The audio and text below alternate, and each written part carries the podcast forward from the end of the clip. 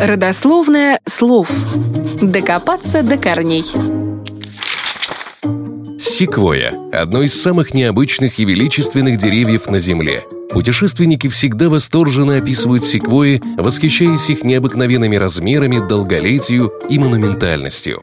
Эти деревья достигают высоты шпиля Петропавловской крепости или 56-го этажа современного здания и по объему ствола и долголетию затмевают все известные деревья.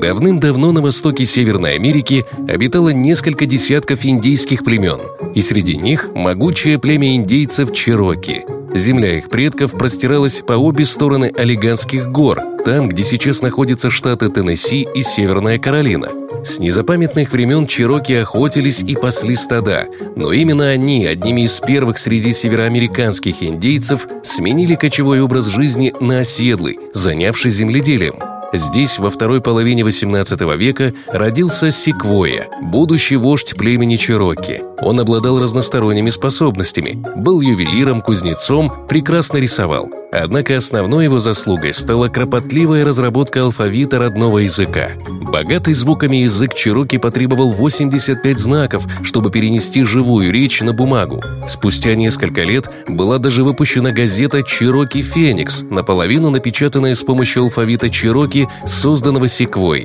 Но белым колонизаторам алфавит был нужен совсем для иной цели, и первой книгой, изданной на языке Чироки, оказалась Евангелие.